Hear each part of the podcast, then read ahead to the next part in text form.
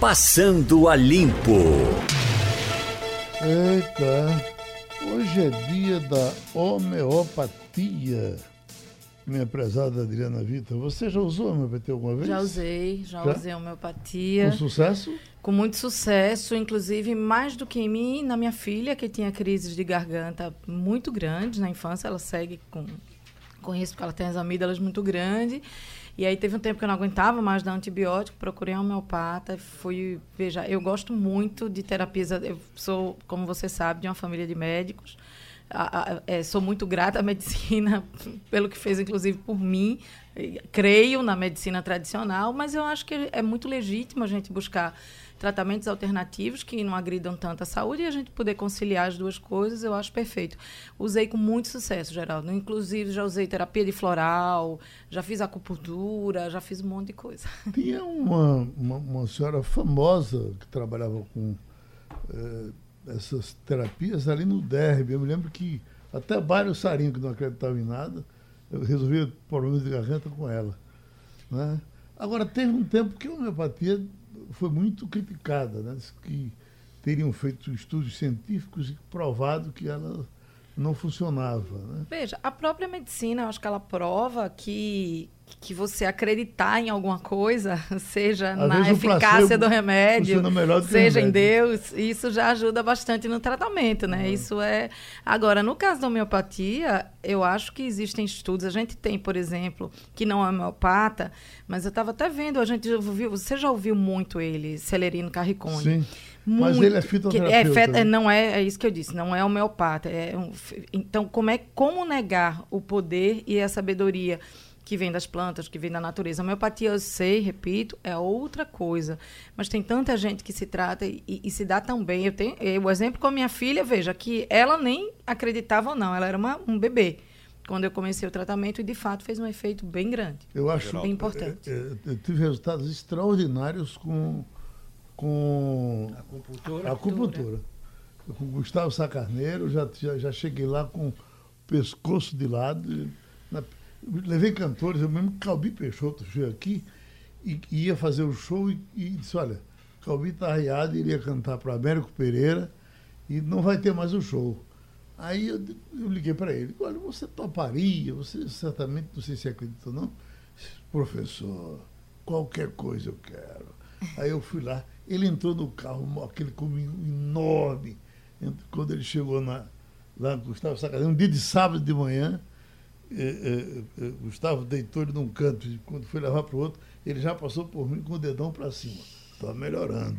De noite cantou. Geraldo tem uma história incrível e também vivi de perto. A gente traz o repertório da gente para testemunhar aqui, é inevitável.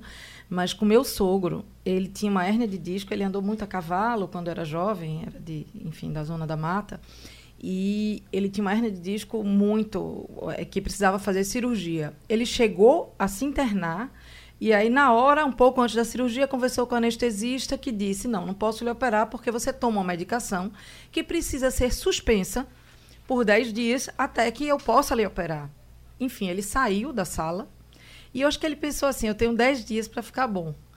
E aí ele foi para um homeopata, que eu não sei se ainda existe, pelo menos no local onde era não existe mais, que era ali eh, perto da Barão de Souza Leão, em Boa Viagem, chamava-se Dr. Sheng, era um chinês que atendia junto com a esposa. E ele começou, ele entrou carregado porque ele não andava mais por causa da hérnia e ele saiu caminhando. E nunca se operou, nunca fez a cirurgia. Ô, Geraldo, Diz, quando eu era criança, eu tinha recorrentes crises de amígdalas. E só curava com antibiótico, mas era muito antibiótico que eu tomava. E depois eu comecei a utilizar a medicina natural. Isso é coisa do interior mesmo. A gente lá estava falando essa semana daqueles remédios do interior, Certo. não é? Mas o meu não chegou a ser ao ponto daquele seu, não, aquele que você tomava. Do cachorro, viu? né? Do cachorro, do cachorrinho, viu?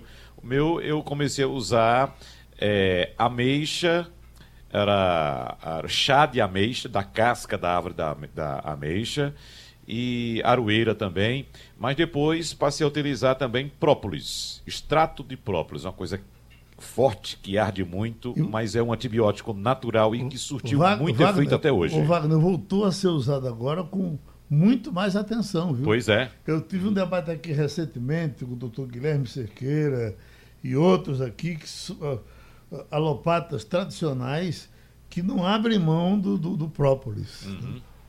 Eu não E- sei se o própolis pode ser resultado. aplicado a quem tem diabetes. Minha dúvida é essa. O própolis Sim. É um concentrado de mel, vem né? de mel, né? Mas, Mas ele é- já tomou. a Ele é tão amargo. Amarga É muito, é amargo. verdade. Amargo. parece que ele é eu acho que ele não tem. ele é vizinho do mel. Mas é bem Eu não, poderoso. tenho, eu não sei. Eu, eu, eu, eu nunca eu tentei um tratamento uma vez com homeopatia, mas tinha, tinha tantas regras, tem que tomar na hora certa, É. no minuto certo, não sei o que. Aí eu desisti. Voltei para o bom, o bom e tradicional antibiótico para cuidar é, da minha garganta. A homeopatia foi descoberta por um alemão e a história de que não funcionava repercutiu no mundo todo e disse que ele morreu. a última- as últimas palavras, digam que eu não fui um charlatão. Ah, sim, não foi. Uhum. Não, não foi. Imagina Escuta, se eu perguntasse a vocês, no jogo do milhão, quantos anos já dura o casamento da Rainha Elizabeth com o príncipe Eu Philip? diria a você que 72. Oh, 72. sido. Olha aí. Lá se foi o meu Eu ia milhão. perder. Lá se foi. Mas, Vou dividir o prêmio com o Ivanildo. mas é fantástico um casamento durar 72 anos. Né? Não tenho tantos conhecimentos sobre a realeza inglesa, eu perderia, mas é admirável. É, eles são estão sendo é, é, tema de, de uma série né, do Netflix que se chama The Crown, que é a coroa. 72 anos de casado, o príncipe nunca deu um dia de trabalho. É um Mas o que, é o que é que emprego, destrói né? um casamento desse, hein, Geraldo? Não Hein? paga conta de luz, não paga água, não paga telefone, não precisa pagar funcionário, aluguel. O que é que vai destruir um casamento desse? Não, mas veja, a gente, Wagner, se uh, sair do casamento desse príncipe e, e da rainha, nós vamos encontrar outros casamentos aí com tempos É verdade. parecidos de gente Existe. que trabalha e Tem. se ama, né? Tem histórias de, de casais que um morre logo depois que o outro morre, né? Que não, Não sei não quanto consegue. durou o casamento de Dr. Cid, por exemplo, Chegou mas perto disso. Chegou perto né? disso. Ele viveu É quase 100 verdade. anos, né? O meu sogro passou mais de 60 anos de casado. Uhum. Mais de 60. Ele dizia, Morreu eu- quando ele veio para cá, eu tinha muita curiosidade com relação à idade dele. Aí ele dizia, doutor Cid, eh, o que é que, que o senhor acha estranho nos tempos de hoje? Ele dizia, as fotografias. Eu pego as fotografias, só tenho eu vivo. É. Eu não tenho mais um ex-professor, não tenho mais um ex-namorado. Ah, um dia desse eu encontrei uma ex-namorada. Velhinha. Ô, Geraldo, eu peguei uma vez aí, eu estava no jornal e precisei fazer uma pesquisa sobre algumas coisas nos anos 30. Aí eu peguei a coleção do jornal e comecei a ver, papel, jornal papel. Aí tinha lá a relação dos pernambucanos que tinham voado no Zeppelin. Estavam os irmãos Sampaio, Cid e Lael. Lá é É, Sampaio. os dois foram para Lá o o Rio de Sampaio Janeiro. morava aqui na esquina, te lembra? Exatamente. Uhum. Foram os dois passageiros do Zeppelin, Rio- na trajetória Recife e Rio de Janeiro. O Zeppelin desceu aqui no campo do Jiquiá, eles subiram com mais alguns pernambucanos e foram até o Rio. Para gente que não viveu, né, não viu isso de perto, para mim o Zeppelin parece um filme, parece uma mentira que Parece não uma aconteceu, lenda, né? parece uma lenda. É, é, tem, tem bem, tanta do- poesia envolvida e Dois tecnologia. pernambucanos que voaram no, no Zeppelin. É claro que eu sei que aconteceu, a torre está ali ainda no Jequiá, né? Parece que a única torre de, de- Tombada, não é? É, não pode mexer nela. precisa, inclusive, criar visitação, espaço, prefeitura É a única da América do Sul. Motivar isso. Então, assim, mas pra gente que não viveu, parece isso. Como tem uma coisa meio mágica, né? Daquele gigante voando e, e, ao mesmo tempo tão, tão é, é, avançado para a época, né? Tão pioneiro para a época. Tem um avanço científico aqui bom para a gente noticiar também com relação. eh, cientistas da Califórnia testam com êxito combinação de dois tratamentos que permitirão reduzir o tamanho dos tumores, ainda que mais estudos tenham que ser feitos, eh, dos tumores de pâncreas. E ver a gravidade desses tumores. Né? A- a- a enfermidade representa apenas 3% de todos os diagnósticos, mas os médicos classificam esse tipo de câncer como o mais agressivo, com a taxa de mortalidade de 99%. É muito alto. Né? É, mas sempre tem 1%. e sempre tem gente pesquisando para a É gente verdade. poder bom, né? E muito Você bom. se lembra que a, a- a tal da hepatite C, há quanto tempo atrás, nos 15 anos passados, era quase uma sentença de morte, que de- evoluía para cirrose no fígado e tal. Hoje se cura com esse, com esse grupo de interferon, referon, não sei o quê. Tá Nós perdemos um, um ex-colega nosso, tra- trabalhou na redação há muito tempo, não é? de hepatite C, Marcos Menezes. Uhum. Bom repórter, foi editor de cidades, né, foi assessor de imprensa da Chesf. E ele foi vítima de hepatite C, não conseguiu tratar, ainda tentou, lutou, que ele era um brigador, mas terminou Deus levando. Estamos com o jurista José Paulo Cavalcante Filho, estamos vivendo esse momento efervescente no Supremo Tribunal Federal. Ontem foi o voto de Toffolo que durou quatro horas.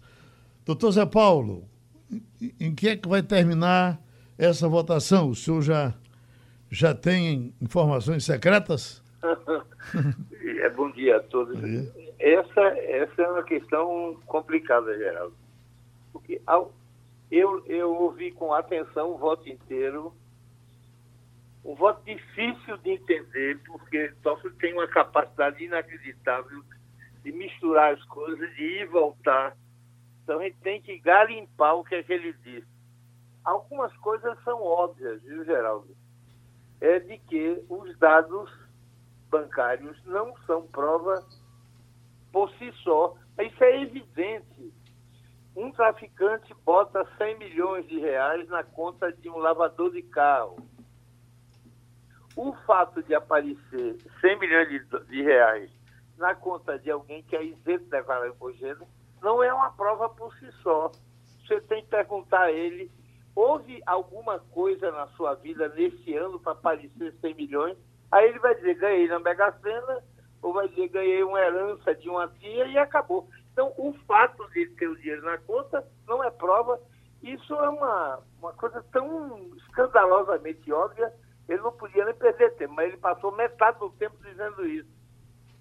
Agora, algumas questões, Geraldo, a gente vai ter que ver, esperar pelo voto dos outros ministros. Por exemplo, a hipótese de exigir supervisão judicial para a transferência de dados.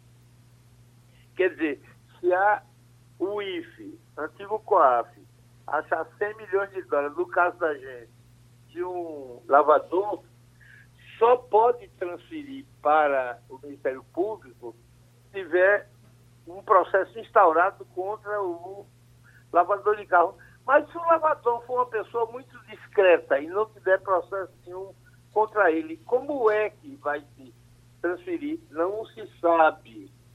Depois, depois há, há, há uma questão, Geraldo, que parece ser o centro da questão, que o Toffoli limitou as hipóteses de compartilhamento de dados em só quatro hipóteses.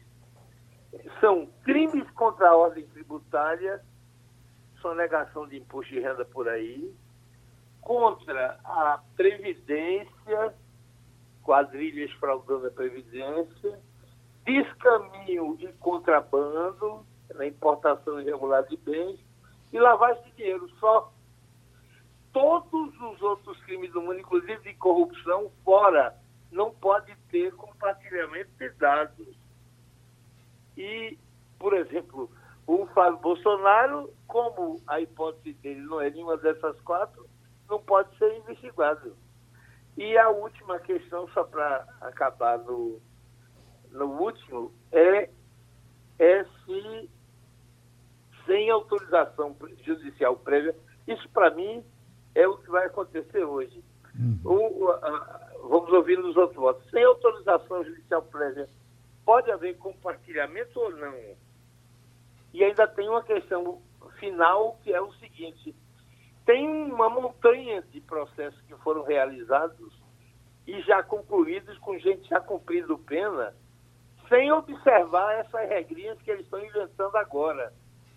Então, eles vão ter que dizer alguma coisa, porque se não disserem nada, vai ser outro festival de corruptos pedindo para irem para ser liberados, porque foram condenados com base numa cena que não é a que teria sido aprovada pelo Supremo. Mas isso ainda temos 10 votos para ver se isso vai acontecer ou não. Doutor Zé Paulo, no dia que nós nos conhecemos, isso há mais de 30 anos, o senhor estava vindo de uma conversa com um ex-ministro da Fazenda, que era seu amigo, era Carlos Richbiter, era esse o nome? Richbiter. Richbiter, um paranaense, não é? é e, e o senhor dizia que, conversando com ele, tinha curiosidade, perguntou, olha, a minha curiosidade, você teve alguma curiosidade, ah, aliás, o senhor perguntou a ele, você teve alguma curiosidade de, de saber, assim, as, as artimanhas de um grande sonegador? Ele disse, tive de um pernambucano, Linaldo Show de Medeiros, era Você assim? ainda se lembra disso, Ele lembra disso. Linaldo Show de Medeiros. Aí o- ele trabalhou aqui com, com, é, com, é, com Ele prédios, era né, incorporador, era Pronto. incorporador e foi o responsável pelo buraco E- e todo- da Avenida Presidente Vargas o doutor. Zé Paulo disse que ficava espantado como o dinheiro entrava na conta dele. E aí eh, eh, chamou ele para conversar. Disse, olha, o que é que acontece esse dinheiro? Ele disse, olha, é um professor da Alemanha que gosta de mim e bota esse dinheiro na minha, e bota esse dinheiro na minha conta. Aí o, o, o, o- ministro perguntou, e você tem o endereço dele? Olha, o senhor sabe que eu nem conheço ele. Meu Deus. Era o, o professor Geraldo, era, segundo o Geraldo, era o professor Herbert Millemann. Sim. e morava em Viena, no endereço que era Weisserplatz, número é 20, é Praça Branca, número 20. Aí ele mandou, o regimento mandou pesquisar. Não existe esse professor na Áustria, nem existe essa praça na Áustria. Aí quando ele disse isso, o professor me manda a cada seis meses 100 mil dólares. Eu não sei o que é. Mas esse professor não existe, nem existe esse endereço. Ele disse, então está explicado, porque eu escrevo a ele para agradecer e ele não me responde. Então é isso, quer dizer, a, a- a corrupção vai sempre na frente. Ou você cria sistemas capazes de enfrentar, ou não, não, não vai chegar a lugar nenhum, já. Mas você ainda se lembra disso? Wagner Gomes, nome nós. Doutor Zé Paulo, é, em relação ao COAF, o ministro Toffoli quer proibir a elaboração de relatórios de inteligência financeira, como ele citou, por encomenda contra pessoas sem qualquer investigação criminal. Dentro do Ministério Público, há o temor de que as restrições impostas pelo ministro criem mais uma etapa de procedimentos que congestiona a justiça e trava as investigações. E outra preocupação também. O senhor acredita que, se caso esse voto do ministro Toffoli venha a ser o vencedor, isso pode abrir brecha para anular investigações? Essas são as questões.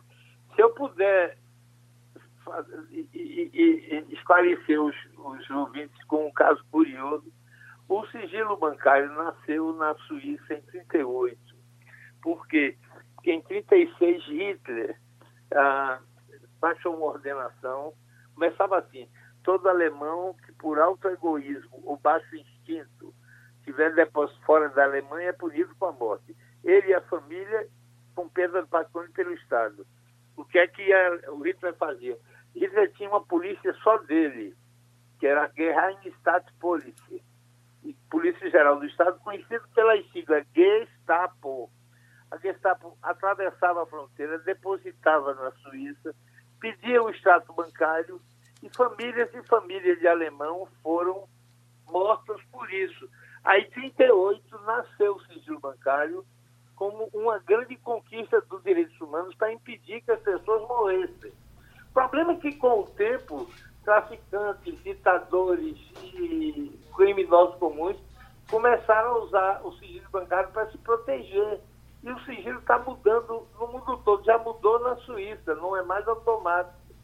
Então, isso é o que vai se discutir aqui. Você só pode pedir a quebra de sigilo quem esteja sendo fiscalizado. No caso que eu dei de um, de um, de um lavador de carro que tem 100 milhões na conta, ele dificilmente seria fiscalizável.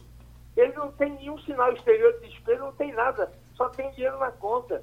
Então, não chega a ser fiscalizado. Você precisa ter a informação antes. Eu preciso saber que ele tem 100 milhões numa conta para abrir uma investigação e depois eu posso até pedir o juiz de autorização para acessar.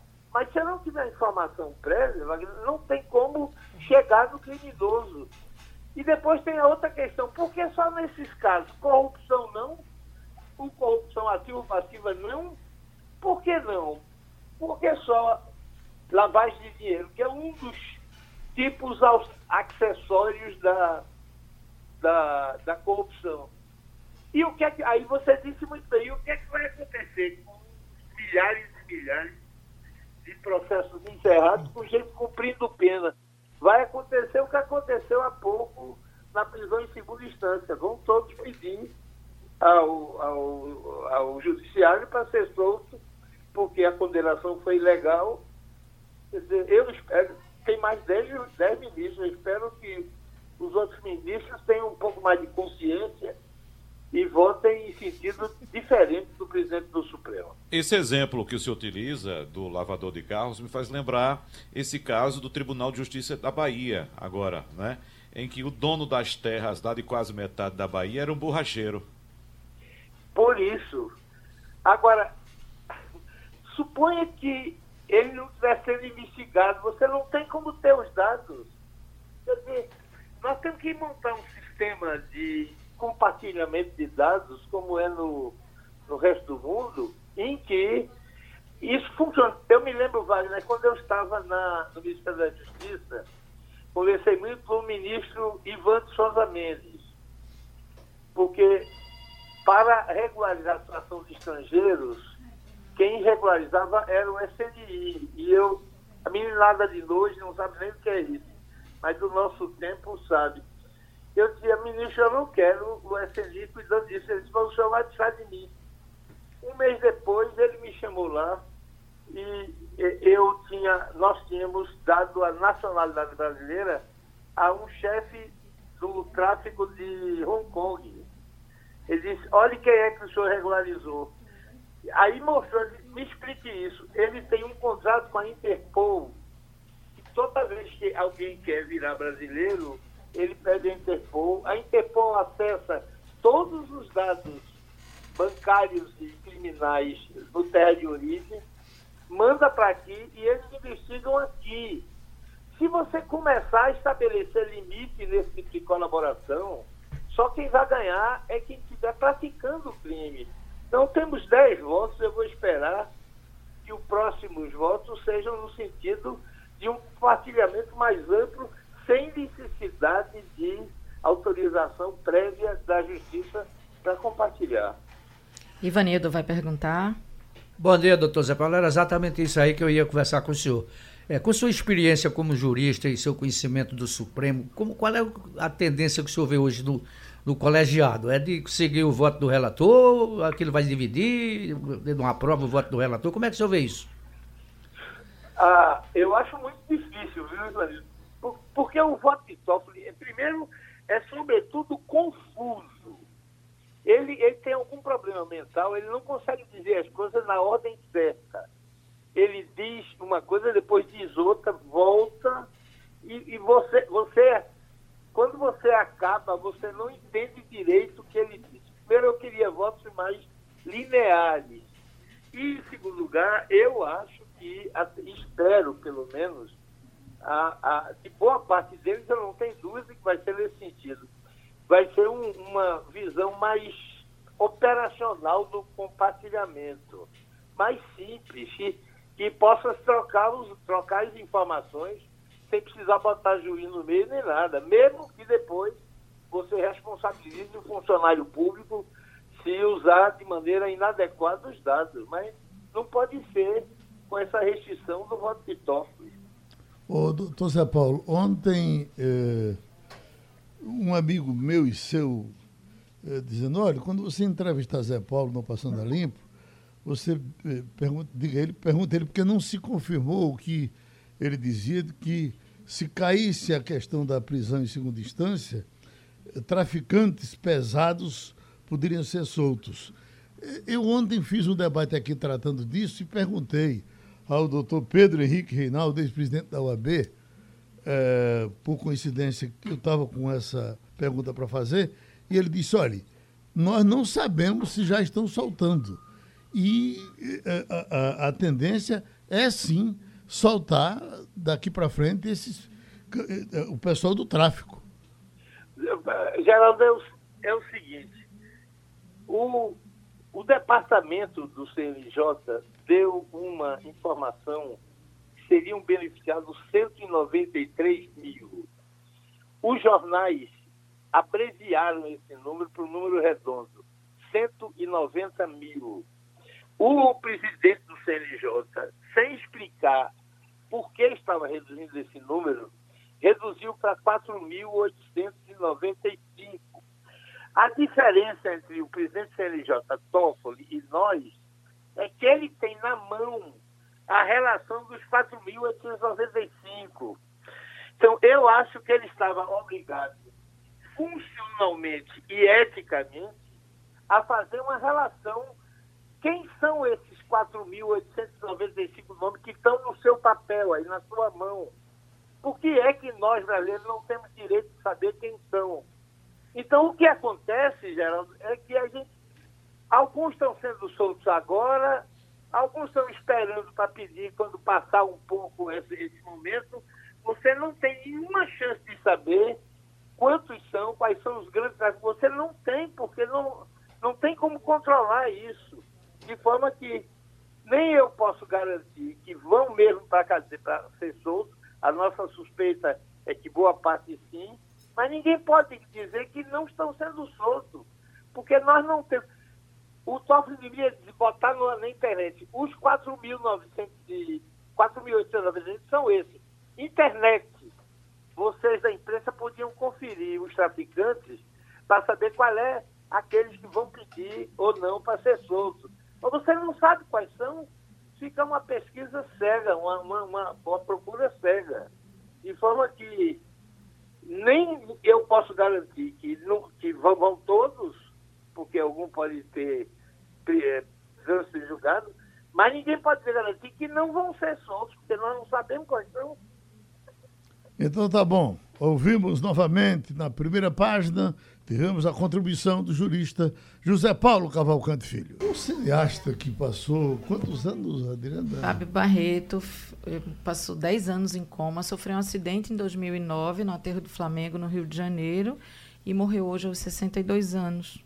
Coma, coma sem conhecer, sem reconhecer ninguém. É, ele, ele nunca voltou desse acidente, né? Ele nunca, não, nunca voltou. Nunca do pessoal, do, do, do Tiriactã, aqueles que eram os fundadores. Tinha os três. Tinha um de Pernambuco, que era Gilvan, foi o outro que morreu. Dois do Rio Grande do Norte.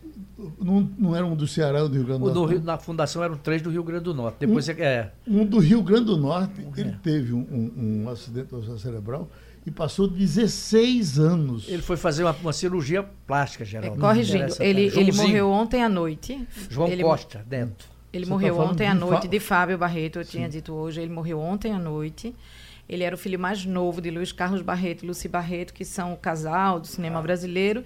E ele tem dois filmes mais conhecidos, que um que é o Quatrilho, que é um filme que eu revi bem recentemente, que foi o filme que, que representou o, o, Brasil no Oscar, foi indicado ao Oscar de melhor filme estrangeiro, fala da colonização é, italiana no sul do Brasil, é um filme interessante, bem feito. E ele fez também Lula, o Filho do Brasil, ficou conhecido principalmente por esses dois filmes e por ser também de uma família é, muito fortalecida no cinema brasileiro, né? Uhum. É, e o, o pai dele, o Luiz Carlos Barreto, né, foi um dos grandes nomes da fotografia no país. Fez parte da equipe brilhante do Cruzeiro nos anos 50. Uhum. Ele, Luciano, Luciano Barreto, Luciano Barreto, Luciano, é, sei lá, cobriu a Guerra da Coreia, João, João Martins, dizer, Davi Nasser, é, Luiz Carlos Barreto vem dessa equipe, dessa época no Cruzeiro. Você falou desse povo todo. Barretão, né? É, Barretão. Você falou desse povo todo. Cadê Sebastião Neri, Ivanil? Sebastião tem um problema de saúde. Você está no Rio, né? Ele uhum. mora no Rio. É, tem um problema de saúde, né? Já é um homem com acho que mais de 80. Né? Nery já está bastante andado. Quem é muito amigo dele aqui em Pernambuco é João Bosco Tenório, João Bosco Tenório uhum. Galvão. E João sempre me dá notícia dele. Quando ele faz um livro, ele lança em Pernambuco, é a segunda, a segunda praça onde ele vem lançar. Mas é meu amigo, eu nunca mais falei com o Nery, não sei o que é, que é feito dele, não sei se está no Rio, se está em Brasília. Havia um elogio uh, antigamente de que ele era o homem que. É, é ele era o jornalista que melhor usava a vírgula no Brasil. Eu não sei. Eu sei que ele era muito bem informado, muito bem informado. Uhum. Ô, Geraldo. Oi, Wagner. A Justiça Eleitoral condenou o ex-governador de Minas Gerais, Fernando Pimentel, a 10 anos e 6 meses de prisão por tráfico de influência e lavagem de dinheiro, com o agravante de abuso de poder por ter usado o cargo de ministro para cometer esses crimes. É bom lembrar que Fernando Pimentel, que também foi governador de Minas Gerais, foi ministro do desenvolvimento no governo Dilma entre 2011 e 2014. Então essa condenação refere-se ao período em que Fernando Pimentel era ministro. É decisão de primeira instância, ele pode recorrer em liberdade e certamente esse processo vai correr muito tempo ainda, além do processo que existe também, uh, no caso, quando era governador de Minas Gerais também. Certo. Você queria falar disso, né? É, eu ia, eu ia fazer esse registro também, estava com isso aqui, é, a condenação por tráfico de influência e lavagem de dinheiro no período, como Wagner disse, entre Ele 2011 e 2014. Né? PT. PT. Ah, do PT. Ah, do PT, tá certo. PT. PT. Agora, Wagner, o Congresso está trabalhando para derrubar a decisão de, de eh, Bolsonaro com relação ao DPVAT. Isso. É, isso. Eu, eu acho esse, esse imposto um imposto justo. A gente já falou disso aqui. Mas você que é muito atualizado com essas coisas do trânsito, imagina. É, é, é, o que diz que foi queimado, foi tomada a decisão, mas ela foi tão apressada, e o que se diz é que ela foi tomada para prejudicar alguns negócios de, de Luciano Bivar. Luciano Bivar, que agora o pessoal não está sabendo como é que paga aquele papelzinho chamado o, o, o papel do carro. O DPVAT. O verde do carro. Sim, o, o, do, o chamado documento do carro. Documento do carro. Não é isso? Aquele uhum. documentozinho verde. A questão é o seguinte, que a seguradora líder era responsável também pela emissão daquele documento. Documento, evidentemente, uh, em branco, digamos assim, né? Para que os Detrans pudessem preencher ali o nome, os dados que vêm do proprietário do veículo, os dados do veículo, placa, ano, chassi e tal. Uh, o governo agora não sabe quem vai ficar responsável por essa missão, Geraldo. Acho que isso aí é, é fruto de uma decisão tomada sem, sem detalhamento, sem planejamento, sem pensar no que se ia fazer. E, e eu, por outro lado, Geraldo, eu não acredito, eu não acredito, não quero acreditar também que o governo tenha tomado essa decisão somente para prejudicar Luciano Bivar. Porque Luciano Bivar, a seguradora líder, é um consórcio de mais de 70 seguradoras. E a seguradora de Luciano Bivar corresponde, nesse consórcio, uma parcela de 2%. Entendeu? Então, acho que seria uma coisa pequena demais para prejudicar tanta gente, inclusive pessoas que dependem do seguro DPVAT para comprar ou alugar, no caso, quando não pode comprar uma cadeira de rodas, Isso. uma bengala, comprar Isso. remédio. Então, seria, eu acho, uma coisa pequena demais para atingir somente Luciano Bivar, que, como já disse, tem 2% da cota da seguradora líder. É. E, tem, e tem outra coisa também, Adriana, você quer falar? Quer me corrigir alguma coisa? Não, não, eu quero complementar quando você terminar. Uhum. Eu só, não, queria é... lembrar, eu só queria lembrar, Wagner, que também parte desse dinheiro vai para o SUS, não é? É isso então, que eu é, é, era, era uma informação que eu queria trazer e recomendar veementemente quem tiver qualquer dúvida sobre esse assunto, acessar o blog Move Cidades de Roberta Soares, do Jornal do Comércio, especialista em mobilidade, alguém que se dedica seriamente a esse assunto há muitos anos. Então tem um, um post dela que ela diz assim: a partir de 2020, por favor, não sofra um acidente de trânsito. E aí eu vou trazer só um dado, porque eu recomendo novamente que as pessoas vão lá. Ela diz assim: pelo menos 2,5 milhões de brasileiros se tornaram permanentemente inválidos para o trabalho e outros 200 mil morreram em consequência de acidentes de moto, ao só moto, ao longo dos últimos 10 anos, segundo dados do mesmo DPVAT que o governo federal pretende distinguir. Então, assim, eu acho que é um assunto gravíssimo para a gente tomar uma decisão, a gente que eu falo, no caso do governo, uma decisão que afete tanta gente e num rompante ou numa vingança não dá. Não e dá. sobre a explicação o... de que eh, eh, essas pessoas já têm esse serviço no SUS e na saúde como coisa que o SUS fosse uma maravilha para todo mundo, e não é, né? É. A, a, rede já entrou, Geraldo, com ação no Supremo Tribunal Federal contra a extinção do, do DPVAT e deputados e senadores pretendem iniciar ainda essa semana um movimento para derrubar essa proposta do presidente. É difícil, mas vão tentar derrubar no, no, no Congresso a, a, medida provisória do presidente Jair Bolsonaro que uh, extingue o DPVAT. É bom lembrar, só em números, Adriana, Geraldo, Ivanildo e nosso ouvinte, que o DPVAT no ano passado arrecadou 4 bilhões de reais. Uhum. Desses 4 bilhões, 2 bilhões foram para o SUS. Então veja só, o SUS, que a gente escuta tanto falar a respeito de escassez de verbas, falta dinheiro para isso, para aquilo, vai simplesmente abrir mão de 2 bilhões de reais. Pode ser até um valor pequeno em relação ao orçamento do SUS, mas 2 bilhões de reais, como disse inclusive o médico João Veiga, que nos deu entrevista semana passada a respeito desse assunto, 2 bilhões é dinheiro em qualquer lugar, né? Agora, para quem uh, diz, bom, isso foi acabado porque tem corrupção, se for acabar no Brasil com tudo que tem corrupção, vai sobrar pouca coisa, né? Ô, Geraldo, tem outro vai caminho sobrar também, sofá, né? né? Tem outro caminho, é você deixar a medida provisória caducar. Não precisa nem uhum. votar contra. Depois, se não for votado no Congresso, ela caduca, volta a ser tudo como era. Tem 120 está, dias. Está aqui para conversar com a gente eh, Marcela Pimenta, que é consultora da Organização Mundial do Turismo. Nos dá o prazer de participar hoje aqui do Passando a Limpo. Adriana Vitor, abre a conversa.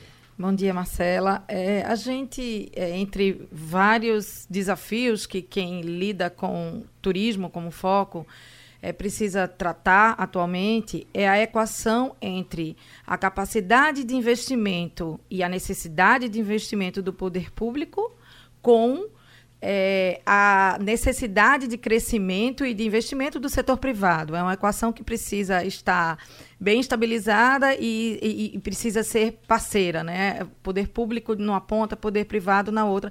Eu queria saber, é, é, de forma geral, como é que você avalia isso no Brasil, como estamos, como estamos caminhando. Bom dia, Adriana, bom dia a todos. Bom, o setor turístico, ele é um setor eminentemente privado, né? Os negócios é, que fazem rodar o, o, segmento.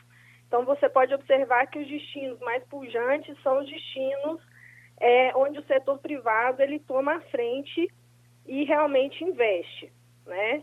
E aí a gente tem alguns grandes exemplos aqui no Brasil. Gramada é um deles que vai estar aí no, no seminário na semana que vem. Isso. O setor público ele tem um papel fundamental na competitividade desses destinos, porque se eu não tenho um bom acesso para chegar no destino, eu não consigo ser competitivo. Né? Eu não consigo receber tanto turista. Se eu não tenho uma malha aérea, se eu não tenho é, uma conexão, eu não consigo. Se eu não tenho um saneamento básico. Então, assim, todas essas questões públicas, elas tão, são importantíssimas e um pano de fundo para isso. É, avaliar como é que o turismo está no Brasil é assim, é um pouco difícil pelo seguinte, o Brasil ele tem um potencial turístico imenso. É o segundo colocado é, em recursos naturais né, na, no índice de competitividade turística do Fórum Econômico Mundial. Então, ele tem um potencial, principalmente na área de ecoturismo e turismo de natureza, imenso. E, ao mesmo tempo, é muito subaproveitado.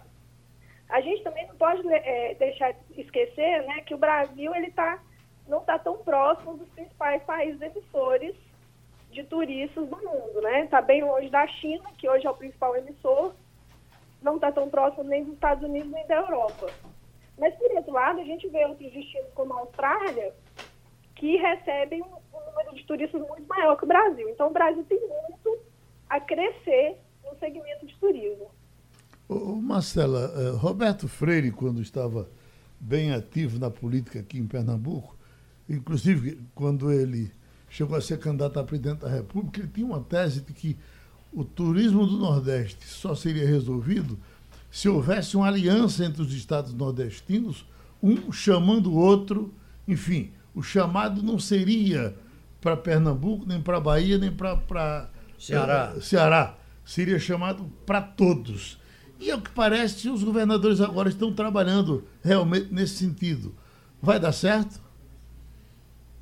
Toda vez que uh, há uma união acerca do turismo, as coisas acontecem com mais fluidez.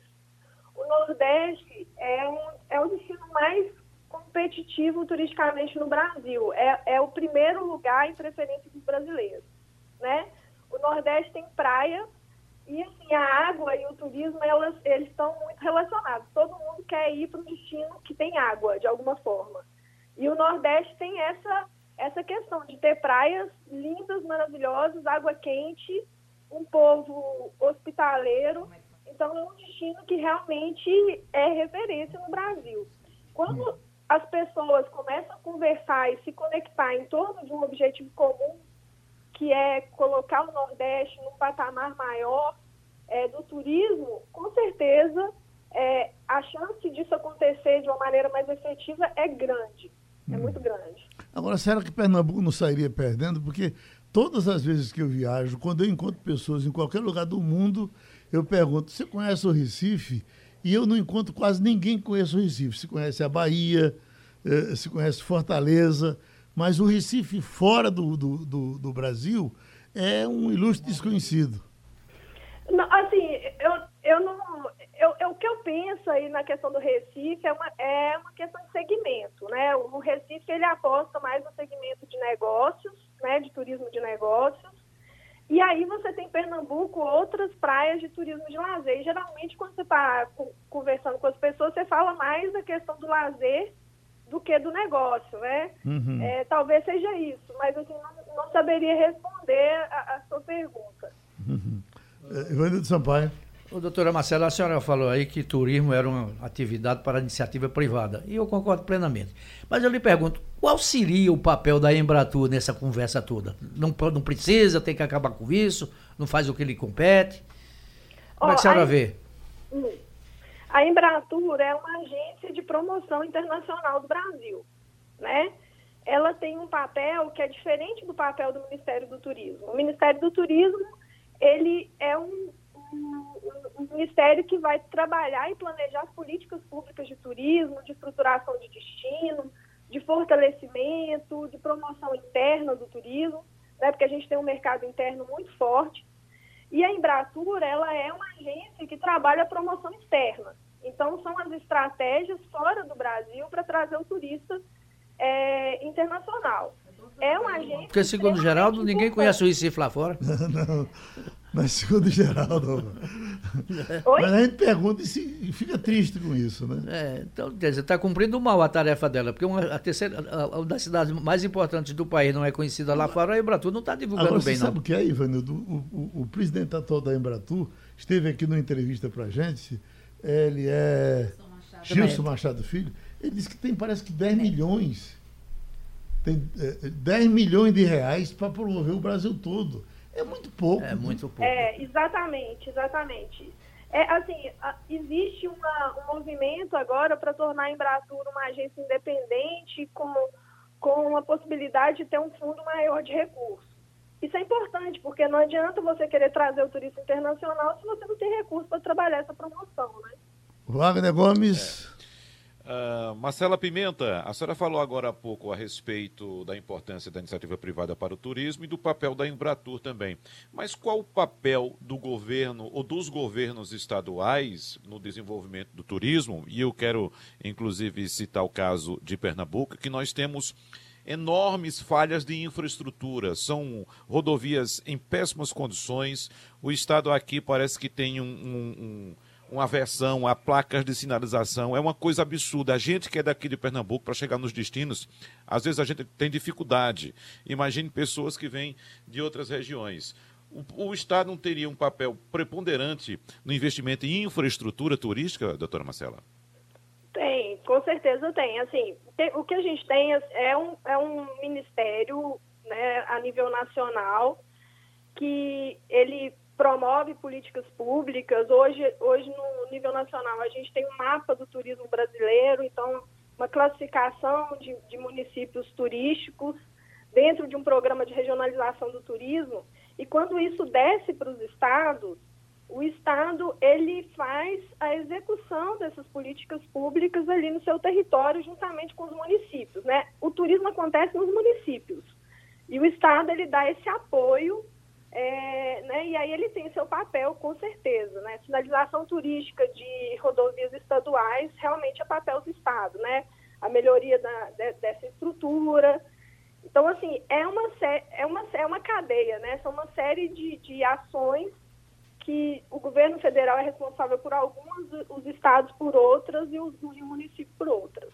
Pronto, é uma conversa que está apenas começando com a doutora Marcela Pimenta e Adriana Vitor tem mais informação. Isso. Marcela, a gente agradece sua participação e lembra que ela estará aqui no seminário Soluções Urbanas Turismo Marcela é consultora da Organização Mundial de Turismo e vai ser uma das palestrantes no seminário Soluções Urbanas, que vai reunir outros especialistas além dela, profissionais do trade, empresários, gestores públicos, estudantes interessados no tema. Vai acontecer na próxima quarta-feira, dia 27, a partir das 8 horas da manhã, aqui no Sistema Jornal do Comércio de Comunicação, no auditório, na Rua do Lima. E as inscrições são gratuitas e podem ser feitas pelo e-mail eventos arroba SJCC, para quem não lembrar, é só lembrar que é Sistema Jornal do Comércio e de Comunicação. Então, eventos arroba ou no site www.jc.com.br barra seminário JC. A gente agradece a professora Marcela Pimenta que participou do Passando a Limpo. Essa notícia que circula hoje, notícia sobre envolvimento no caso Marielle, complica Celso Bolsonaro. Celso Carlos, não, Carlos. Carlos. Carlos Bolsonaro. Uh, uh, para onde é que está indo isso, Adriano? Então, é, eu acho que para onde está indo, a gente comentava aqui no intervalo, o caso Marielle de forma geral, né? São mais de 600 dias e, e, ainda não se sabe quem mandou matar. O porteiro ontem mudou o depoimento, disse que não, não, não havia qualquer ligação com a casa é, do, do presidente e que ele tinha é, errado no, no, nos depoimentos anteriores e agora uma suspeita de que é, Carlos Bolsonaro poderia ter, mas eu acho tudo isso ainda muito incipiente. A gente precisa ter muita responsabilidade é quando acusa alguém de um assassinato dessa dimensão. Até porque já foram acusadas umas cinco ou seis, depois saiu. Saiu de perto, sim, né? sim, não. E, e eu acho que, que acusar alguém de um assassinato é gravíssimo. E deixar um assassinato sem resposta como de uma pessoa tão simbólica como Marielle foi e, e segue sendo, ela é, é nome de cátedra nos Estados Unidos, né? Em Harvard, então, enfim, eu acho que é uma pessoa que, que deixa um exemplo e, e que a gente precisa achar, né? Acho que essa resposta precisa ser, ser dada à sociedade é, brasileira de forma geral. geral. Preciso lembrar o seguinte, né, Adriana, que os, os autores materiais do crime estão presos. Precisa saber quem Isso, mandou quem matar. mandou matar. Quem mandou matar. É. E aí tem duas coisas do que foi levantado de ontem para cá, né? Que havia já se sabia que havia um um clima muito hostil entre os dois, a ponto de que Carlos não entraria no elevador se Marielle estivesse, e que um assessor dele chegou a brigar com, com a vereadora, enfim, teve um problema.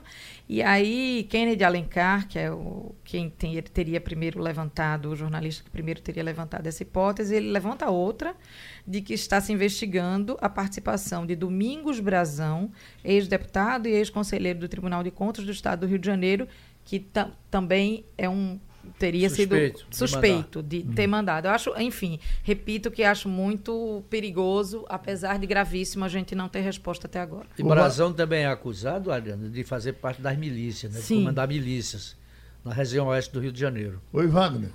Não, era exatamente isso que eu queria afirmar, que essa informação, quem deu foi o jornalista Kennedy Alencar, uh, revelando que a Polícia Civil do Rio de Janeiro investiga a hipótese de envolvimento de Carlos Bolsonaro no assassinato de Marielle Franco. Eh, ele revela também que Carlos Bolsonaro era muito próximo daquele policial que foi preso lá no condomínio, tinha um relacionamento muito próximo e que havia também, em, um, em algumas ocasiões, discutido com a vereadora, com a então vereadora Marielle Franco, várias vezes, no, no, no, ambiente da Câmara de Vereadores do Rio de Janeiro. Inclusive, nos últimos momentos, é, ele já não dividia elevador com ela, de É. tamanho acirramento que existia entre os dois. Agora você diz bem, a hipótese do envolvimento, né?